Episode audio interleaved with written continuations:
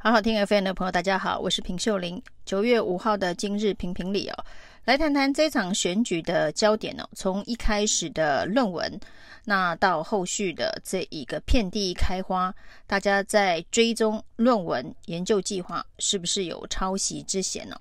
到现在呢，主力已经出现在谈免治马桶的政见了。那陈时中所提出的免治马桶的政见呢，除了该不该装免治马桶之外哦，另外呢，他所拍摄的宣传政见的影片引起了更大的争议哦。因为在影片当中呢，他跟网红四叉猫有一幕开场的这一个互动哦，是陈时中呢，呃，趴在隔壁厕所的墙上偷窥四叉猫，然后呢，递给他免治马桶的桥段。那这一个影片播出之后呢，引发了广泛的讨论了。那大家都认为这个影片呢，对于偷窥行为算是已经到了性骚扰。以及这个不当偷窥的程度，甚至有人用韩国电影《熔炉》里头的经典桥段来呈现，说呢，这是变态校长偷窥女学生的场景啊，对于社会是非常非常负面的示范以及教育。那当然呢，这个影片出来之后，引起了广泛的挞伐。那陈时中团队呢，立刻把影片修掉。然后陈时中也出面道歉了。那但是这个影片的这一个产制过程，从脚本发想一直到要求候选选人主演的这个过程当中哦，居然没有任何的控制跟把关的机制哦。那陈时中也就这样子赶鸭子上架，照着脚本演出，没有人觉得这样子的一个影片涉及了这个不当的这个性别的呃歧视，其实也不是性别，就是对于这种呃在公共场所偷窥行为呃的一个问题吗？性骚扰的问题吗？那不管是这个林志坚从参选退选。论文门到棒球场的争议哦，或是这一次陈时中在台北市哦，从疫苗是不是机密文件封存三十年的攻防，一直到这一次免治马桶的偷窥影片哦，呃，同样的现象告诉大家的是哦，当你没有准备好就被空降到某一个选举战场的时候，注定就会发生这些悲剧哦。林志坚。呃，从新竹到桃园呢，他对桃园可以说是相当的陌生，而他之前的选举呢的这一个新竹市跟六都里头的桃园市哦，显然选战的规格以及激烈攻防的程度是有蛮大的落差，所以呢，论文门的检验连续两本论文呢、那被认定抄袭，还死不认错，最终导致了退选的悲剧哦。那对于郑文灿在桃园执政两任的高支持度、高满意度来讲啊，真的是非常大的一个讽刺啊。那郑文灿有这么好的一个基础，却没有办法把它交给一个也在桃园长期耕耘的政治人物，这也是让外界看傻了眼哦。那林志坚的空降。在没有准备的状况之下呢，不到半年的时间，他只能从头到尾跟着郑文灿走透透。郑文灿到什么行程，他就跟什么行程哦。那一遇到了这个人格检验站的时候，这是郑文灿没有办法帮上林志坚的。那同样没有准备好就空降的，也是陈时中哦。那对于到底要不要转换跑道参选台北市长，在将近两年的。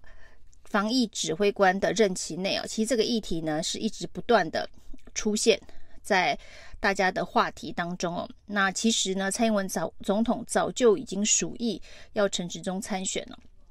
只是要找一个呃疫情看起来缓和的时间点，让陈时中换跑道。那也但这也就遇到了这个台湾有重大疫情造成重大伤害之后呢，陈时中的光环。已经被折磨殆尽之后才转战的议题哦，而且时间上已经压缩到非常的短了。那他也只不过是比这个林志坚晚一点点投入台北市长选战，但事实上呢，这个时间都非常非常的短。那他也从来没有市政经营的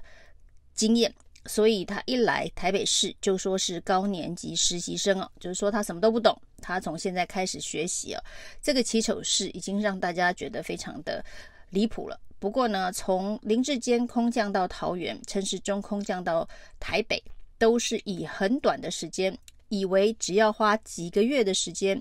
就可以说服市民认为他们是市任的首长哦。没有准备就空降，恐怕是到目前为止大家看到荒腔走板，结果注定的悲剧哦。林志坚退选，那陈时中现在现在这个人设混乱。的一个风暴当中哦，那从这个论文门是在检验这个政治人物的诚信啊，那包括人格特质，那从这个疫苗封存三十年的攻防啊，都是同样范畴哦。不管是论文还是这个疫苗成为机密文件的封存，这都是大家对于政治人物的一个人格特质、信任程度的一个检验哦。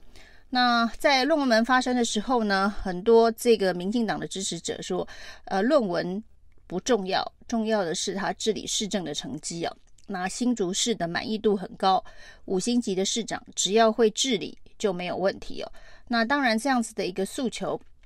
还在进行这一个救援当中哦，就发生了十二亿抢着开幕的棒球场，居然成为球员受伤的天堂路。把这一个所谓的治理成绩这张牌也打烂了。那现在其实大家也蛮关心的，就是呢，在这个林哲轩受伤之后，因为球场天堂路受伤之后，林志坚说要负担的医药费，在退选之后还会不会继续付？那陈时中所提出的免治马桶证件呢，也是同样的状况哦。那陈时中当然没有行政这个市政经验。那但是他有当过蛮长时间的部会首长的经验呢，理论上应该有一定程度的行政经验。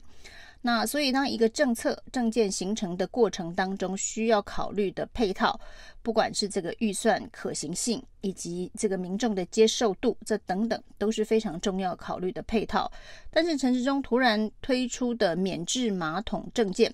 似乎把它当成是一个搞笑影片的方式处理，呃，送礼物。就是圣诞老公公送礼物的概念，就是圣诞老公公送礼物来了，送给台北市民的公共厕所里头有免治马桶。那至于这样子的一个政策形成的过程，需要的配套措施，台北市现在的公共厕所，呃，最重要的问题是少一个免治马桶吗？这整套的有关于市民的公共卫生水平的提升，它背后的逻辑以及选择的政策的优先顺序是什么？在推出这个政见的时候，并没有详细的说明哦。呃，即便如此哦。那这个证件仍然是可以讨论的，但是为什么会完全的失焦？是因为在拍政策影片的时候呢，居然用了偷窥的桥段，而且还是由这一个市长候选人陈时中亲自担纲偷窥大叔的角色，偷窥网红这一个四叉猫哦，在隔壁厕所呃。的一个画面啊，那这个画面当然大家觉得非常的夸张啊。那至于到底为什么会出现这样子的一个影片呢？由这一个陈时中团队的这个政策召集人管碧玲的口中来说，这好像是一个很轻松幽默的梗啊。那就是说呢，看的时候、拍的时候，团队的所有人都哈哈大笑，觉得是非常有趣。呃的一个表现方式，也就是说呢，大家整个团队都认为这个跟性骚扰、跟偷窥，把这个恶心当成幽默有趣这件事情，都觉得呃没有问题啊。那直到现在也不认为说这是踩了这个社会教育的一个非常错误的这个示范了。那现在当然这个。影片已经修剪下架，重新再上传。陈时中也已经道歉，表示说呢，呃，终于选举团队知道这一个影片的表现方式啊，呃，在品质上面，在道德伦理上面都犯了众怒。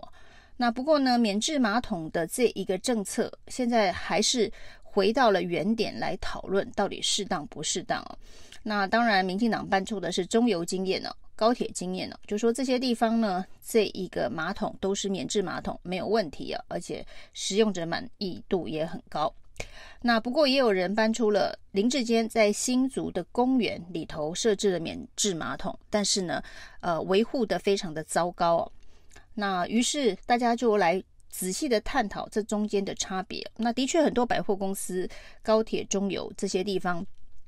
以企业化的方式在维护这公共厕所的呃清洁卫生，也许可以呃保持免治马桶使用的方便性以及清洁性啊。但是，一旦回到所谓的公共呃由政府所管理的公共厕所，不管是公园的，不管是这个呃捷运车站的等等，这些比较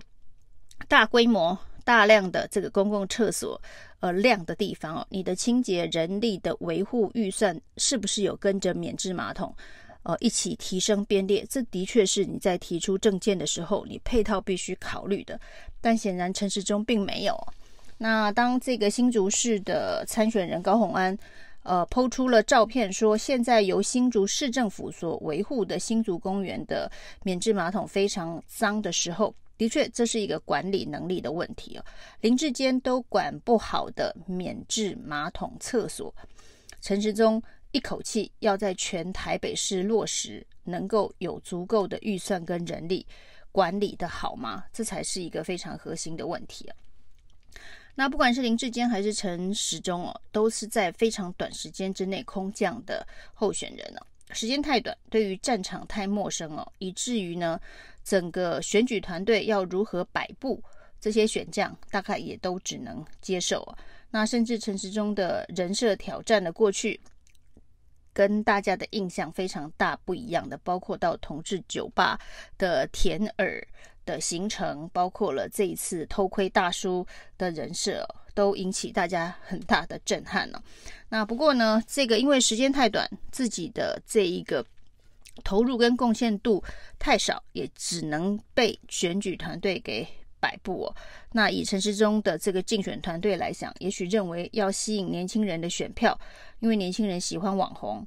那所以就找了网红一起来拍搞笑影片，应该可以找回年轻人的支持度哦。但是显然选举团队误判了，年轻人喜欢网红哦，并不代表年轻人要找一个网红来当市长啊。所以呢，如果要把这个市长候选人塑造成网红，那为什么不干脆直接找一个网红来当候选人？那胜算不是更大吗？以上是今天的评评理，谢谢收听。